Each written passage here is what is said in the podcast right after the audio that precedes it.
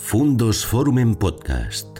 Historias y personajes que nos ayudan a comprender el mundo. ¿Qué tal amigos? ¿Cómo están? Bienvenidos a un nuevo encuentro en nuestro canal Fundos Forum. Hoy, como ustedes pueden comprobar, estamos en un espacio plenamente universitario. Estamos en el aula número 101 del edificio Creightig de la Universidad de León. Aquí las nuevas tecnologías, los nuevos desarrollos, Caléndula, tienen su sede. Estamos en uno de los elementos o de las puntas de lanza de la investigación técnica en nuestra comunidad. Y hemos venido para hablar de migraciones.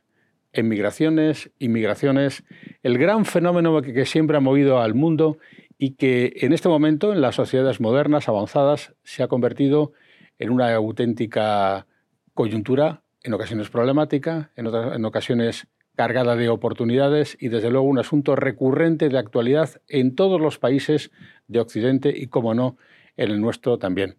Y vamos a hacerlo con una persona que conoce bien a fondo este fenómeno, que lo sigue día a día, no solo por su especialidad, porque les hablo de una catedrática, una catedrática de Derecho Internacional de la Universidad de León, Aurelia Álvarez Rodríguez es también a su vez responsable, de una página web que se llama migrarconderechos.com, en la cual, ya les digo, pueden encontrar todos los contenidos vinculados con esta materia que son de interés, legislación, elementos eh, prácticos, últimas novedades.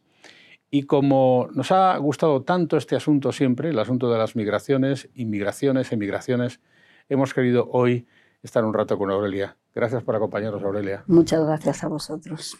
Porque yo soy de los que piensa que la civilización se ha construido a bases de migraciones. Sí, el fenómeno migratorio es tan antiguo como la propia humanidad. Entonces, realmente, desde el inicio hasta la actualidad y desde luego será un fenómeno que seguiremos teniendo eh, en el futuro. España ha sido un país eh, fundamentalmente eh, de migración. Españoles fuera de España hemos computado un montón y actualmente tenemos más de 2.800.000 españoles residiendo fuera de España. Es decir, y nosotros lo que habitualmente vemos es el fenómeno patena que entra por la televisión, el trágico, y de hecho, pues sí es cierto, hay una tragedia eh, porque se está arriesgando la vida un montón de personas que pretenden entrar en el continente europeo. Y ahora mismo nosotros el fenómeno es más de inmigración, es decir, de entrada de personas de nacionalidad eh, de terceros países, no del ámbito de la Unión Europea. Nosotros tenemos un montón también de nacionales de la Unión Europea viviendo en nuestro territorio, pero el caso, digamos, problemático es el de los nacionales de terceros países. Y ello porque ni tan siquiera Europa eh, ha tenido la mm, valentía de tener una política migratoria clara. Pues vamos a hablar, Aurelia, de todo ello y lo vamos a hacer a la luz de esas dos cosas que usted menciona. Por un lado, el hecho de que la migración, los movimientos migratorios han movido el mundo. Eh, pensamos que somos un país mediterráneo donde hemos tenido permanentemente llegar de todos los pueblos que querían llegar a la península ibérica. Y por otro lado también, y lo tenemos muy reciente, la posguerra española se construye a base de movimientos de emigración de España. Estamos en León, estamos en Castilla, donde ha habido muchas migraciones a Europa, y no solo a Europa, a América, incluso a Australia, también hubo tiempos. Vamos a hacerlo desde ese punto de vista porque, fíjense, a veces, y Aurelio lo comenta, hablando del fenómeno, por ejemplo, de las pateras, tenemos una cierta aversión a los movimientos migratorios. Sin embargo, si lo analizamos desde la perspectiva cultural, de enriquecimiento, de nutrición de países de culturas distintas entre sí, con llegadas de flujos migratorios externos, el fenómeno tiene otra naturaleza, tiene otra perspectiva, ¿no? Por supuesto, y yo creo que la migración no hay que verla desde el único de decir, de repente tengo un fenómeno que gestionar, sino que, eh, de hecho, en el futuro Europa va a tener que hacer eh, una entrada masiva de inmigrantes, dado que lo que estamos es en un envejecimiento total. Toda Europa está envejecida y eh, ahora mismo salvamos vía la, la inmigración, el nacimiento y la natalidad ha venido vía inmigración y desde luego la perspectiva económica va a formar parte de nuestro futuro. No podemos poner, eh, estar tan ciegos como para pensar eh, solo vemos qué dificultades. Y de hecho, a ver, tenemos en este momento un dato importante determinadas, eh, determinados estados con una ideología eh, de extrema derecha está poniendo todas las barreras y mencionando que normalmente son con bulos de eh, que bueno pues los inmigrantes son personas que se dedican a delinquir que son los que los violentos realmente eso no debe ser. Lo que debemos partir es, la inmigración es positiva. Nosotros hemos tenido que marchar. Hemos marchado tanto por razones económicas como por, razones políticas. Como usted comentaba, España, desde luego con el exilio, es decir, finalizada la guerra civil, pero bueno, desde el, el 18 de julio del año 36, el fenómeno fue de personas españolas que tuvieron que irse porque eran perseguidas por sus ideas eh, entonces, pero no solamente eso, sino también tuvimos, evidentemente, un, régimen eh, político de cierre de fronteras que equivalía a que nuestra economía no iba perfectamente y por tanto también los españoles tuvieron que irse por razones económicas. ¿Cuáles eran las dos? Estaban muy controladas. Aquí eh, normalmente se dice que hay una separación entre el exilio político y el exilio económico, que sería una fecha que le colocan a 31 de diciembre del año 55. Es una fecha ficticia, pero realmente empezaban a decir a partir de principios del 56 las personas que se iban eran por razones de carácter ya económico. Eh, ¿Qué más podemos señalar? A ver, yo creo que nosotros los españoles em, toda la vida, es más, si nos vamos a la Constitución española, hay una norma más protectora del español que marchaba y, y eso es un artículo 42 de la Constitución y el trabajador español en el exterior, nosotros lo vamos a proteger y vamos a proteger también su retorno. En este momento, necesitamos el retorno de todos los que se fueron, sobre todo los jóvenes talentos que desde luego no han podido acceder al mercado de trabajo en las condiciones eh, que se debe. Y hay que pensar una cosa, bueno, pues Castilla y León, por ejemplo, tiene ahora mismo en uno de los programas eh, el pasaporte de retorno o de vuelta. Es con la idea un poco de que aquellos jóvenes, fundamentalmente jóvenes que han salido muy bien preparados, muy bien, eh, con unas especialidades eh, de universidades españolas, están recabando en países como Reino Unido, Alemania, eh, Portugal. Es decir, todo eso tenemos que ver que el fenómeno, a ver si lo revertimos y eso. Y ahí añadimos otra cosa. Dentro de poco en la Universidad de León, en un curso de verano, se va a hablar de la ciudadanía española en el exterior, los retos y las dificultades. Hablaremos a propósito de la ley de memoria histórica de ese asunto, que me parece muy interesante. Pero antes del retorno de los jóvenes, que es un factor económico vital para nuestra sociedad, para reanudar un poco eh, el diálogo entre las nuevas generaciones y las sociedades propias, quisiera que comentáramos, Aurelia, si es posible, algo que se lo voy a plantear en términos muy sencillos porque para todos es una paradoja. Necesitamos que países como el nuestro incrementen su productividad y para eso necesitamos nuevas actividades económicas. Tenemos grandes extensiones de terreno que cultivar, tenemos grandes oportunidades que desarrollar. Em, ¿Por qué no somos capaces de traer más emigrantes legales a países como el nuestro, donde hay veces que hay dificultades en encontrar camareros, dependientes, trabajadores de la construcción, donde uno pide un fontanero y tarda mucho en encontrarlo. ¿Cuál es el problema? Ay, el problema, eh, sobre todo en toda Europa, es porque no tenemos unas vías eh, claras eh, de entrada regular a los territorios del ámbito europeo. En España, por ejemplo, eso de que siempre, siempre vamos, decimos, es que lo que se pretende es una inmigración eh, regular, ordenada, es decir, que vengan ya desde el país de origen con toda la documentación en regla. A la hora de la verdad, esos cauces son mínimos.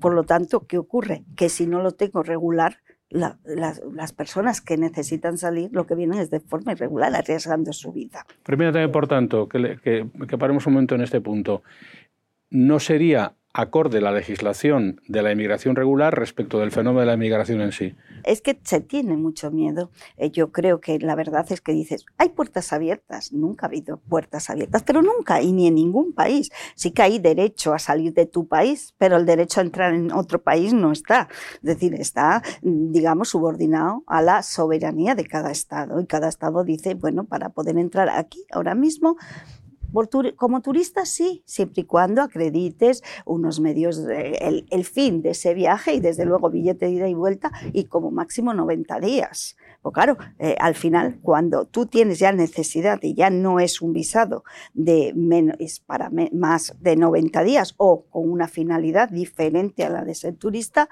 ahí empiezan a decirte que necesitas un montón de requisitos, que vienes había al ámbito laboral, desde luego tienes que tener una posibilidad de acceder al mercado de trabajo. Eh, con la última reforma del reglamento de extranjería que entró en vigor el 16 de agosto del 2022, Em, en lo que se está diciendo y pensando. Es más, si nos vamos a ver todo lo que ha comentado el ministro de Trabajo actualmente, el señor Escriba, ha dicho, bueno, tenemos una reglamentación en la que se va a procurar que se cubran todos esos puestos de trabajo que ahora mismo no hay personal, porque todas las posibilidades de acceso al mercado laboral están em, limitados a que no haya españoles en vano y que además tampoco los haya a nivel de eh, nacionales de la Unión Europea ellos no necesitan, los españoles y los comunitarios no necesitamos un permiso de trabajo. En cambio, los nacionales de terceros países sí que necesitan un, permiso de trabajo y solo se lo van a otorgar si son profesiones que no están cubiertas y que, bueno, las personas eh, de esos dos colectivos que están priorizados no entran. Pero ¿qué pasa? Que al final, a la la verdad, lo que se hizo con el primer desarrollo del reglamento de extranjería, lo que se dijo es, vamos a hacer un catálogo de difícil cobertura. Entonces decimos que profesiones son difíciles de cubrir y por tanto ya están abiertas a los extranjeros. ¿Sabe, sabe qué profesiones hay aquí ahora mismo en Castilla y León? Eh, deportistas o entrenadores deportivos. Solamente. Solamente. Dos. Todos, sabemos que hay problemas para encontrar personas de oficios, eh, personas para la hostelería. ¿Y por qué no se actualiza ese eh, elenco de profesiones? Ese tema es, a ver, en las provincias que tienen mar, ellos tienen un montón de profesiones pero todas ligadas con las actividades marítimas, punto.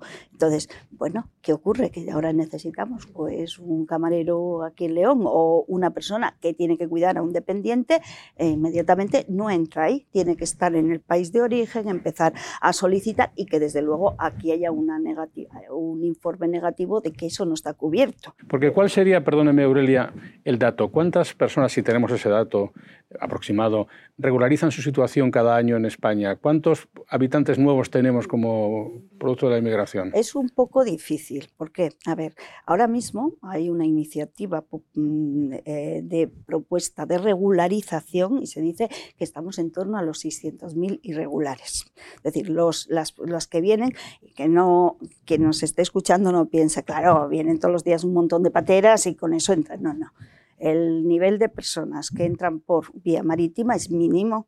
En los que entran, entran por aeropuertos. Lo que pasa es que te vienen con un visado o con una exención de visado de 90 días, pero no regresan al 91. Es decir, ¿eso se puede ir regularizando? Sí, se puede ir regularizando porque nosotros tenemos una vía que es el arraigo y a través de ese arraigo puede salir y Aquí en León el otro día he estado comentando, porque se hacen informes por parte del ayuntamiento de esas personas que han entrado, que llevan hasta tres años, y esos informes andaban alrededor de los 200 por, año, decían. Pero ese es un método. A ver, una cosa que no dejé claro hace un momento, porque con las vías de como, eh, bueno, pues yo creo que a nivel político se ve claramente que hay que conseguir que eh, las actividades que ahora mismo no tienen personal sean ocupadas inmediatamente y que se haga bien. Entonces, el, reglamento ese de extranjería que entró en vigor en agosto del año pasado, eh, lo que prevé es un, nuevo arraigo, que es el arraigo por formación. Entonces, eso implica que hay que modificar el catálogo ese, porque el catálogo de difícil cobertura, pero nos lo prometieron nada más salir el, el reglamento, es decir, vamos a ver cómo hacemos? Que el inmigrante esté aquí, que haga una unos estudios, pero que desde luego puedan ser de formación profesional y esas actividades, inmediatamente que se les dé certificado, podrían acceder al mercado de trabajo. Pero eso está todavía sin hacer, es decir, llevamos y seguimos viendo el catálogo de difícil cobertura tal y como estaba configurado antes. Yo calculo que en breve eso va a cambiar. Y otro tema que también regulariza son eh, familiares de españoles. Que eso, si quieres, lo dejamos para dentro de un rato, porque es muy. Por la ley de memoria eh, histórica. vale. De eso hablaremos, pero vamos a apurar este asunto que me parece muy interesante. A veces se dice, claro, es que la inmigración quita trabajo a los nacionales. Eso no es verdad, ¿no? No, nunca, jamás. Pero desde siempre, toda la vida lo que hemos dicho es que para poder acceder al mercado de trabajo, lo primero es que tienen que venir. Ahí el primer control es un visado. Es decir, en el país de origen ya te tienen que haber dado la posibilidad de acceder al mercado de trabajo, pero para conceder eso es un empresario aquí que haga una oferta y que desde luego en la vía del el INEM le digan que eh, ese puesto de trabajo no tiene ningún español eh, que lo haya solicitado. Por lo tanto, a partir de ese momento, pero es el visado allí.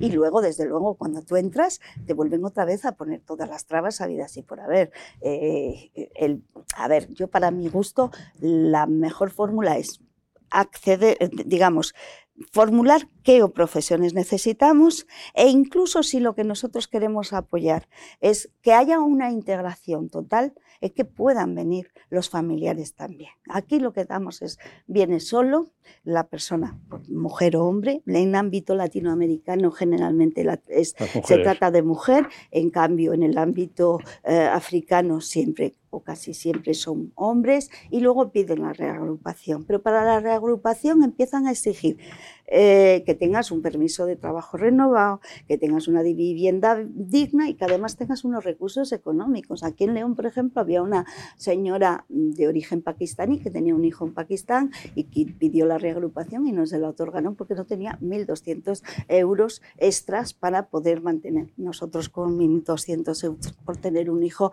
pues la verdad, si tienes un salario para ti, tienes vivienda, creo que ahí deberíamos poner. Lo que no podemos eh, es generar racismo y xenofobia. Claro, eso está claro. Yo creo que España no sería en ese sentido el país clásicamente racista, no lo es, aunque pueda haber personas que sí o grupos. Em, pero claro, por otro lado, a veces esto está basado en el desconocimiento, porque por andar un poquito más, eh, los leoneses, los castellanos, somos producto de una repoblación que tuvo lugar en su momento. ¿Usted, Aurelia, considera que podríamos habilitar una repoblación en este momento histórico en comunidades como la nuestra con tanta pérdida poblacional, ¿sería planteable un gran movimiento de medio plazo repoblacional con emigración exterior? Deberíamos, deberíamos. Y de hecho hay pueblos, lo que pasa es que esto ya hay un, proyecto a nivel de Castilla y León con el tema de cómo conseguimos eliminar el envejecimiento y, por supuesto, la repoblación es el factor fundamental para evitar ese envejecimiento. Pero tenemos que empezar por habilitar. Hay y de hecho hay unas cuantas eh, provincias en las que, por ejemplo, Zamora han incrementado varios pueblos con inmigración. Entonces, a ver, Primero, ahora mismo también podemos optar no solamente por familias y trabajadores que puedan ser del campo, de la construcción, de los que realmente se necesita, porque todos los años hay campañas para esos sectores. También incluso podríamos ir a ser todavía más ambiciosos, ámbito tecnológico, lo que son los nómadas digitales porque realmente en la zona de Canarias y en la zona de,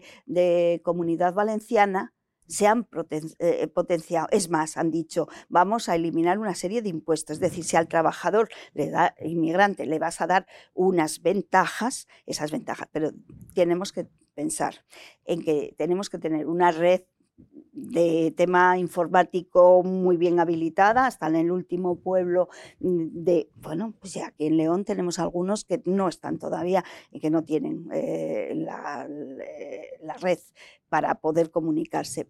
Si conseguimos eso, si conseguimos colegios y conseguimos incluso eh, abaratar los alquileres, incluso hay ayuntamientos que de hecho están potenciando una gratuidad para acceder a la vivienda, eso es posible y yo creo que necesitamos. Eh, y otra medida que yo nunca pensé que pudiera ser necesaria, pero los arrendamientos, para que pudieran los inmigrantes arrendar las tierras que van a trabajar, porque ahí tendrían mucho más iniciativa y más, digamos, porque sabrían que lo que están haciendo es para ellos. Bueno, pues hay una ley que desde luego les dice que para conseguir arrendar de los, los arrendamientos, no los, los urbanos, los rústicos, necesitan residencia permanente. O sea, les estamos diciendo que tienen que vivir cinco años para empezar a arrendar. Es un poco, hay, decir, hay ciertas cosas que no son difíciles de hacer y que se puede conseguir y que, bueno, pues yo creo que una de las fórmulas, hombre, podríamos decir, ¿cómo conseguimos que esto crezca económicamente? Pues podemos, tenemos posibilidades de un turismo, un turismo que puede ser cultural, pero creo que la inmigración va a jugar un buen papel, pero para ello tenemos que empeñarnos yo creo que en administraciones locales están generando en algunas ya unos programas que están potenciando familias que puedan venir enteras. Esto le iba a preguntar porque dos cosas ha dicho usted que se podrían hacer, muchas más saldrán en esa conversación, la renovación del catálogo de profesiones necesarias y esto que usted menciona respecto de la titularidad de la tierra a los cinco años de residencia, pero claro, si no estoy equivocado, estas son casi competencias exclusivas del Estado, no tanto de las comunidades autónomas en materia de inmigración. Y esto quizá hace que las soluciones sean más lentas. Quizás si las comunidades tuvieran más competencias a ver, en materia de inmigración, la competencia es estatal, evidentemente, pero la integración, por ejemplo, es de, las eh, administraciones locales, con lo cual los aspectos educativos y demás podían ir por comunidades autónomas. Pero la legislación o la normativa, depende del gobierno de turno, que, siempre tiene otras prioridades. En el artículo 149 de la Constitución te dice materia exclusiva del Estado y te dice inmigración, nacionalidad y temas de eh, conflictos de leyes. O sea, están colocando a ver, yo creo que se puede pactar. De hecho, yo, el gobierno tiene que sentarse con las comunidades autónomas y con las administraciones locales, porque ¿quién está más cerca de la persona? Mm. La administración local. Y de los problemas específicos de cada comunidad, que en esta materia no son homologables. Hay algunas que tienen un problema y otros tienen otro tipo de problema. Claro. Entonces, en algunos sitios hay inmigrantes. Eh, ahora mismo, con los medios de comunicación, si hay un, pueblo específico, una comunidad eh, que está, provincia y comunidad eh, que está funcionando bien, desde luego eso se sabe rápido. Decir que mm, hay algunas, bueno, que tienen sus ideas claves y bien. El futuro hay que pensarlo por ahí. Vamos a compararnos con otros países del mundo, porque usted es catedrática de Derecho Internacional y claro, mm, pienso yo que vivimos en una época de nacionalismos, incluso de hipernacionalismos. Hemos visto lo del Brexit, vemos también cómo le pasa a Estados Unidos. ¿Cómo se compara España con otros países homologables en esta materia? ¿Somos más coladero que otros, menos? Ay, no, yo creo que estamos al... A ver, no es lo que está pasando en Estados Unidos, Estados Unidos y México. Eh, bueno, pues pactaron entre ellos ahí, quédate en México. Hay una campaña que era quédate en México, es decir, todos los que venían con las caravanas, cuidado, eso fue Trump, así de claro. Llega el, el presidente actual y dice, no, eso lo derogamos pero como están justo a la hora, en estos momentos, un par de días, entra en vigor la norma actual de Biden, ¿Qué ocurre? Que ha hecho un pacto justamente con nuestro presidente de gobierno para que los solicitantes de eh, refugio allí eh, puedan acceder al ámbito español. Entonces, bueno, pues ¿qué pasa? Que al final, a la hora de la verdad, todos estamos, eh, hay que distinguir y por supuesto todos los que tienen un problema de carácter humanitario, vamos a ir viendo qué, qué ocurre. Es que eso está regido por el derecho internacional público y estamos con Naciones Unidas y con convenios de Ginebra, eso debería estar, la acción humanitaria, no puedes devolver a nadie y deberían ser responsables cada eso. ¿Qué ocurre aquí? Si nosotros lo que vamos a mirar es, si allí miramos México, Estados Unidos y que México lo que hace es entrar todo lo que es del ámbito latinoamericano, aquí cómo lo hacemos? ¿A través de dónde? España frente a África pero también la política que tienen Italia y Grecia, porque son la frontera marítima por la cual cruzan los que te vienen de África. Nosotros hacemos, a ver, una nueva etapa que tiene, que tiene España ahora con Marruecos. ¿Qué ocurre? Pues que te vienen desde Túnez y los que se han muerto este fin de semana han sido 600 personas por la ruta del Mediterráneo. Entonces, yo creo que si hacemos una comparación, eh, Europa frente a África o Estados Unidos, estamos en las mismas. Es decir, las vallas existen en un sitio y en otro. Em, no hemos sabido gestionar bien las migraciones. Y por otro lado, el tema de la gestión de los flujos de los refugiados, Europa es bastante, digamos, mm, bueno, yo diría eh, que no tiene las... Sí, tiene ideas claras, pero a mí me gustan más unos que otros. ¿El cómo diría eso? Pues mm, tenemos la guerra de Ucrania con Rusia y los ucranianos no han tenido ningún problema en desplazarse por Europa.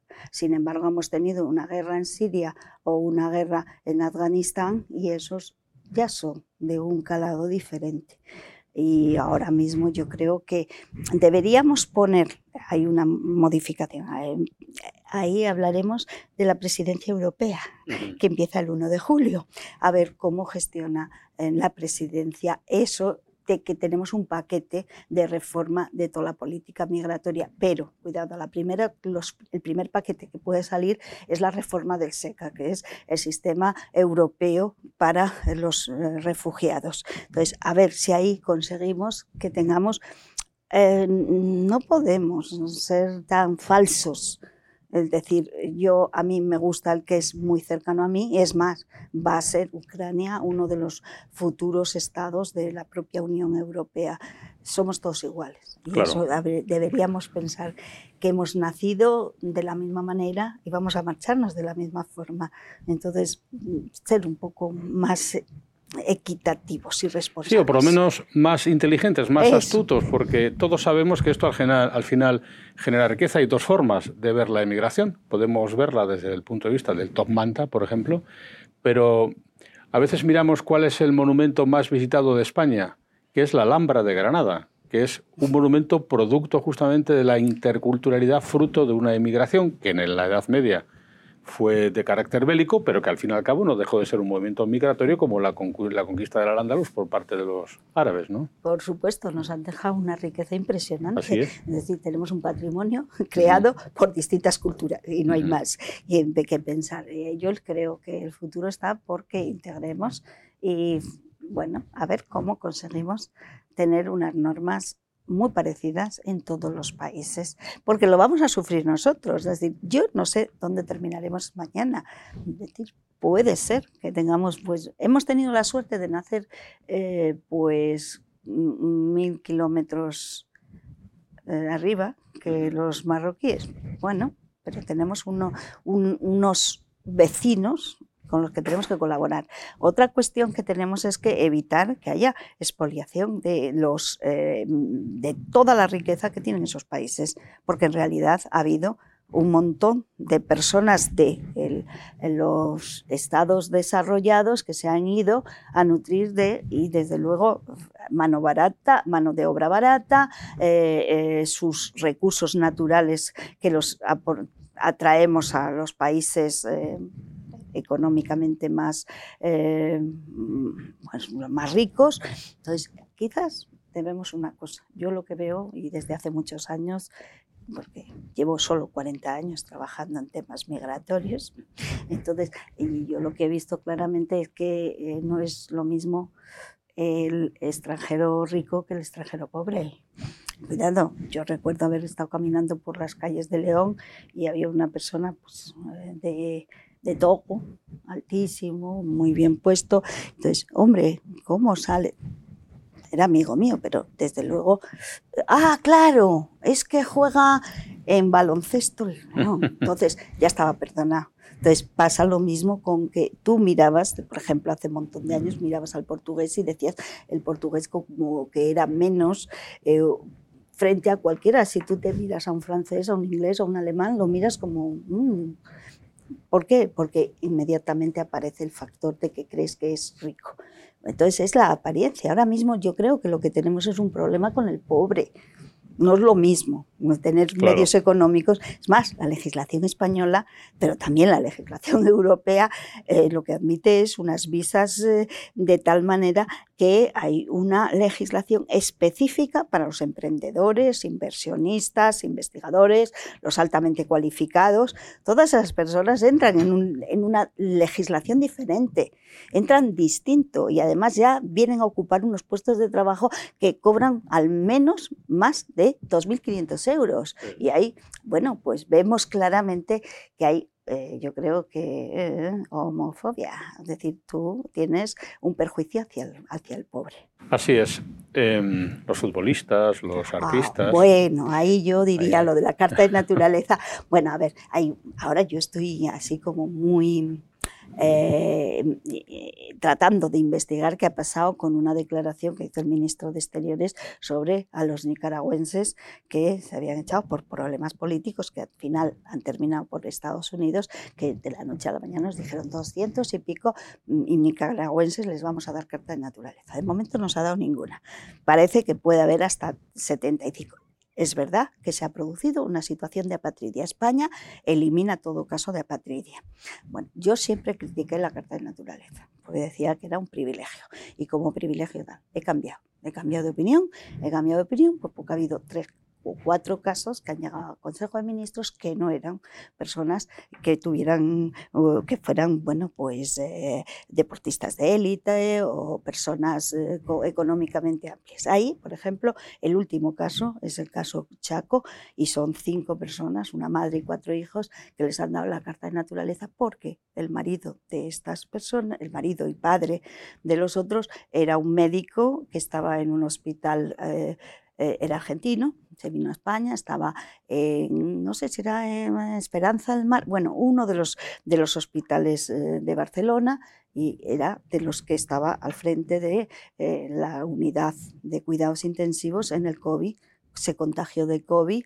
Bueno, su mujer y sus hijos habían venido simplemente de vacaciones. Era idea quedarse aquí después, en un futuro, y han venido para ver la reagrupación familiar y se vieron en una situación de que no pudieron salir, porque no les dejaron salir para Argentina, pero además aquí quedaron sin ningún recurso económico, porque quien aportaba los dineros era la persona que murió. Le dan la medalla a título de, víctima y cooperador y tal, y justamente en ese momento le habían dado primero unas, eh, una residencia por razones excepcionales y finalmente se le dado una carta de naturaleza porque además los niños pequeños tenían problemas, eran de síndrome de Down, con lo cual era un caso dramático, un caso dramático y eso lo acogió el, el, Consejo de Ministros.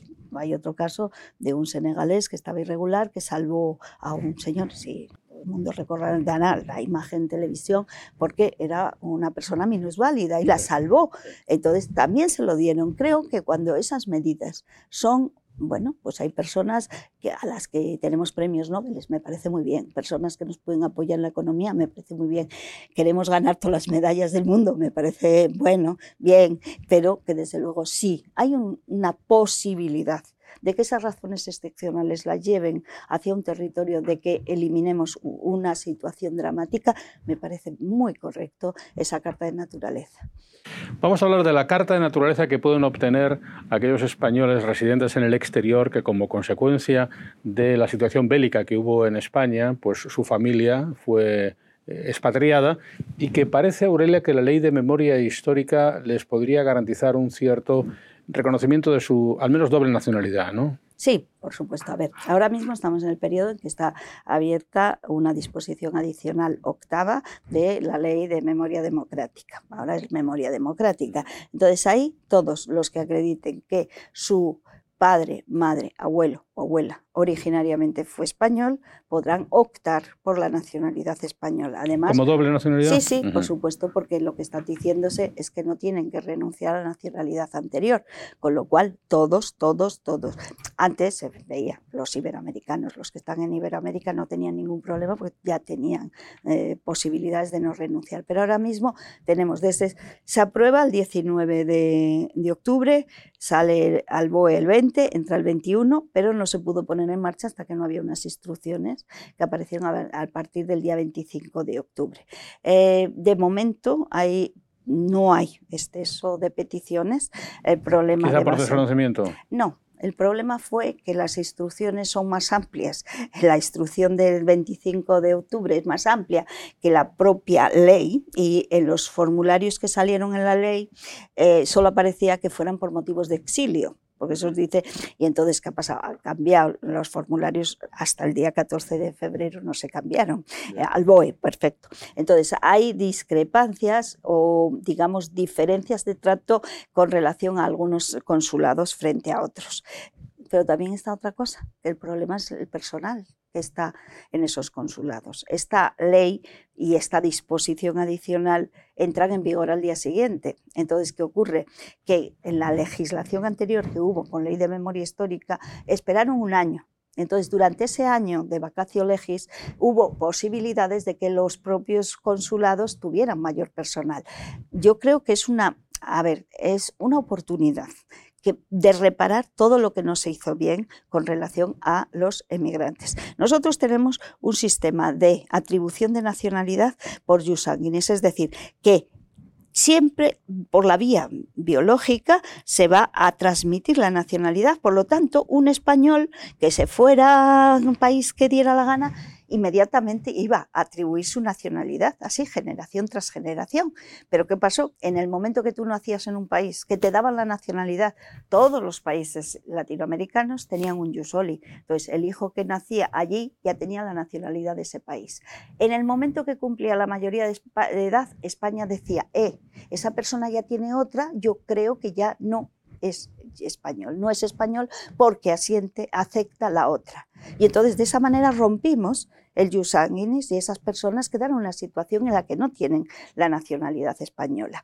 Con lo cual se ha generado, bueno, con la ley de memoria histórica, que fue la que estuvo en vigor entre el 2008 y el 2011, hubo 400.000 peticiones. ¿eh? Por lo tanto, hubo 395.000 españoles nuevos, eran hijos de españoles.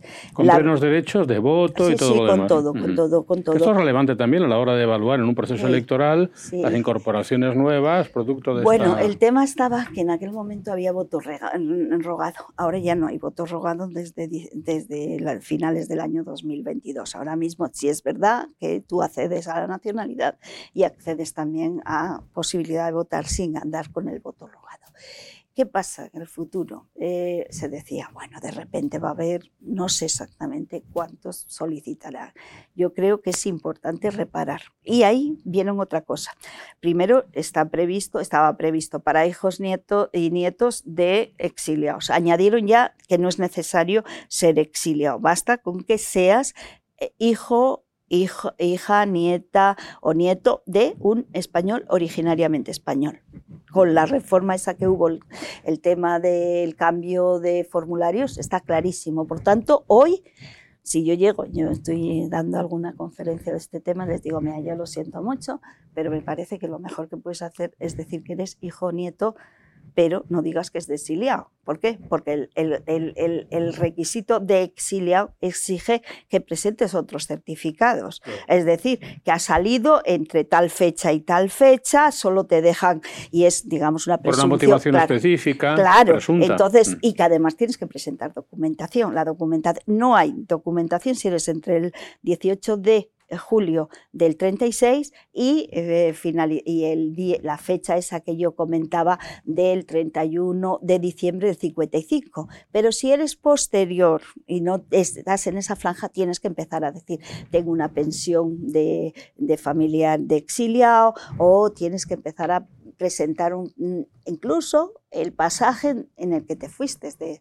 de España. Entonces, eh, eh, verdaderamente EXO te exige unos documentos que en el primer apartado no te lo exigen. Luego hay otro tema que es interesante, que son los hijos mayores de los que optaron por la ley de memoria histórica, porque les damos una nacionalidad española de origen. Entonces, ¿qué ocurrió? Que se les excluyó porque bueno, en el, en el 2007, que entra la, la, ley entra en vigor en el 2008, les hacen una instrucción que dice, no, no, los hijos mayores no, porque sería entonces en cadena y eso supondría un incremento de población española impresionante. Ahora han hecho marcha atrás y dice todos los que, no eso, pero ¿qué ocurría? Que sus hermanos sí que entraron en ley de, y entraron por el Código Civil, pero les dieron nacionalidad española no de origen. Y ahora reparamos a los mayores y les damos más derechos que a los menores que también podrían volver otra vez, con lo cual yo creo que si cumples que de alguna manera tu padre, tu, madre, tu abuelo, tu abuela, inmediatamente vete por la opción que te dé nacionalidad española de origen. Y luego quedó lo de las mujeres. Ahí ya lo siento, pero el legislador fue caótico no, eh, ¿sabe? Estamos en un movimiento feminista impresionante. Entonces, de repente nos dicen, todos los que acrediten que, su madre, que, que son hijos de madres españolas que perdieron la nacionalidad por matrimonio, podrán optar. Entonces, y que, por supuesto, contrajeron matrimonio antes de la entrada en vigor de la Constitución. Bueno, eso es no saber nada de cómo funciona nuestro ordenamiento. Sí, es verdad que las mujeres españolas no atribuyeron nacionalidad hasta, hasta la Constitución española, pero no la perdían por matrimonio desde el año 75 y en muchas ocasiones tampoco la perdían si el ordenamiento del progenitor no les daba. Entonces, estamos ahora diciendo, oiga, si tú eres de hijo de española, entonces y tienes que acreditar que tu madre perdió por matrimonio. Dice, no, mire, si yo soy de la primera parte, soy hijo de, una, de un originario español, en este caso española, voy por ahí. O en el supuesto de eso, es que me están complicando la vida sin saber exactamente a qué se dedicaban. Sí que se oyeron campanas de que las españolas es una discriminación que sigue estando porque las españolas no dieron la nacionalidad a sus hijos si estaban casadas con extranjeros hasta que en la Constitución española decía hay principio de igualdad. Entonces, te puedes encontrar, y hay casos concretos. Yo conozco una persona que su, su madre era española, su padre nace, eh, era, norte, era puertorriqueño, nace en el año 74, y no es por nada, pero la madre no perdió y sin embargo el hijo no es español. ¿Entraría dentro de eso? Bueno, yo creo que entra dentro de la regla general. Yo le diría, vete a la regla general porque tú puedes acreditar muy fácilmente que tu padre o tu madre, en este caso tu madre, era española. E incluso eh, eh, resulta que ese se mantenía su madre la nacionalidad española. Pues si lo voy por el caso específico no entro. Hombre, es un poco raro, ¿verdad? Que vayas al general. Entonces son cosas, ¿por qué? Bueno, ya lo dijo, lo dijo el clásico, dice, haz tú la ley que yo haré los reglamentos, mm. donde al final los reglamentos es lo más definitorio. Sí, en este caso, desde luego, la instrucción es más amplia que la propia ley, lo cual, bueno, pues puede llevar a problemas porque se legisla contra régimen. Entonces, bueno, mm, esperemos que se hagan y, aquí haya una reparación. Lo malo es que en el ámbito de la nacionalidad y lo que aspira la ciudadanía española en el exterior eh, es en tener una ley especial de nacionalidad. ¿Por qué? Porque hemos tenido un montón de reformas. Entonces, cuando reformamos una cosa, tapamos un parche que teníamos, pero originamos un problema que ya habíamos solucionado. Entonces, esto es que tenemos, yo creo que son como 12, 13 reformas del, ámbito de la nacionalidad española en, 12, en 10 artículos del Código Civil. Se necesita mucho, vamos, yo creo que hay que sentarse porque... Eh, ¿Qué pasa con los inmigrantes? Cuando nos dan los datos de inmigrantes, lo primero que nos van a decir es que, eh, eh, mejor dicho, de población española. Y te dicen, población española, eh, tenemos 40 o no, o población general, 46 millones.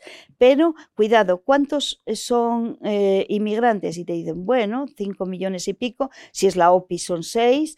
Y de repente te dicen, pero es que han nacido en España casi 3 millones de que, o que son españoles de esos de origen. ¿Y cuántos piden la nacionalidad? Montó. Claro. Es decir, ahora mismo tenemos unas cifras impresionantes de peticiones. De, ¿Por qué? Porque la legislación de extranjería es muy, es muy restrictiva y las modificaciones no sabes.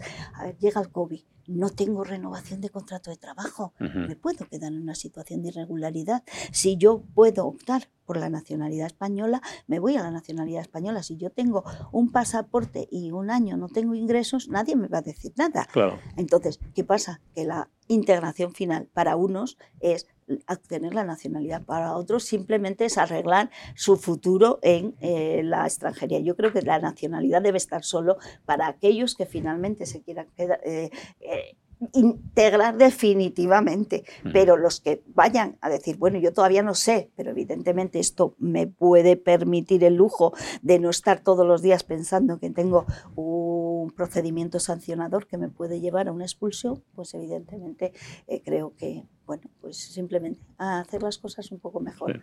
Y en materia de la aplicación de la memoria democrática, pues como este canal se ve en cualquier parte del mundo, si hay alguna persona que esté escuchando a Aurelia y se sabe susceptible de estar en este caso, pues sabe que puede pedirlo porque se trata del último movimiento de reparación de una quiebra histórica que nuestro país todavía tiene en deuda y que se sigue. Y además hay que acelerar rápido porque es una, una disposición que tiene plazo de caducidad. En principio dicen que dos años, que sería del 22 al 24 eh, hasta mm, octubre del 20, y se puede prorrogar por otros otro año, pero eso lo exige, hay que aprovechar el tiempo. Exige, que el Consejo de Ministros otorgue esa prórroga, de un año.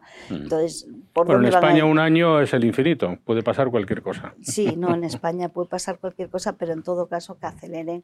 De hecho, yo creo que están las organizaciones de migrantes en el exterior estaban ya muy, muy concienciadas de que lo importante. Para darlo a conocer. Sí, porque lo importante son tener la documentación y lo problemático, claro, porque llegas a tener, a ver, ¿cómo consigo la certificación? Esto es un caso real, certificación de nacimiento de una persona que, que su eh, nacimiento ha caecido en España antes de la entrada en vigor de la ley de registro civil. Y la ley de registro civil, la primera es de 1870. Si te aparece uno que como tú vas a retrotrayendo, el hijo nieto tal puede ser prácticamente un bisnieto, pero ha nacido en 1869. Cuando todavía no se registra. Claro, entonces vas a por, los, a por los certificados de las parroquias donde te bautizaron. Muchos se quemaron. Claro. Total, que al final, y cuidado, que como toda esa cadena no ha habido inscripciones en los registros españoles, desde luego puede haber inscripciones post-mortem, con lo mm. cual todo eso conlleva a tener, bueno, pues que mendigar documentación. Y yo creo que el futuro, esperemos que la norma que está ahora mismo como transitoria, como un, plazo de caducidad, se incorpore a la ley de, especial de nacionalidad. Y en todo caso, aquellas personas que les interesa este asunto, que yo creo que es de muchísimo interés, de muchísima actualidad, ya sabe que tiene la página de emigrarconderechos.com, que dirige, que capitanea Aurelia Álvarez Rodríguez, la catedrática de Derecho Internacional que nos ha acompañado de la Universidad de León, que nos ha acompañado hoy aquí en nuestro encuentro apasionante de un asunto que no se suele abordar con perspectiva neutra, sino siempre de un modo muy, eh, digamos, militante y que conviene considerar en sus aspectos positivos, eh, socioeconómicos, culturales, etc. Seguiremos hablando de estas cosas, Aurelia. Muchísimas gracias por acompañarnos hoy en esta sesión. Y a ustedes ya saben, saben lo que les digo siempre. Tendremos oportunidad de vernos en un nuevo encuentro aquí en nuestro canal Fundos Forum. Gracias, Aurelia. Muchísimas gracias, ha sido un placer. Gracias por escuchar Fundos Forum en podcast. Tenemos muchas más historias y personajes que descubrir juntos.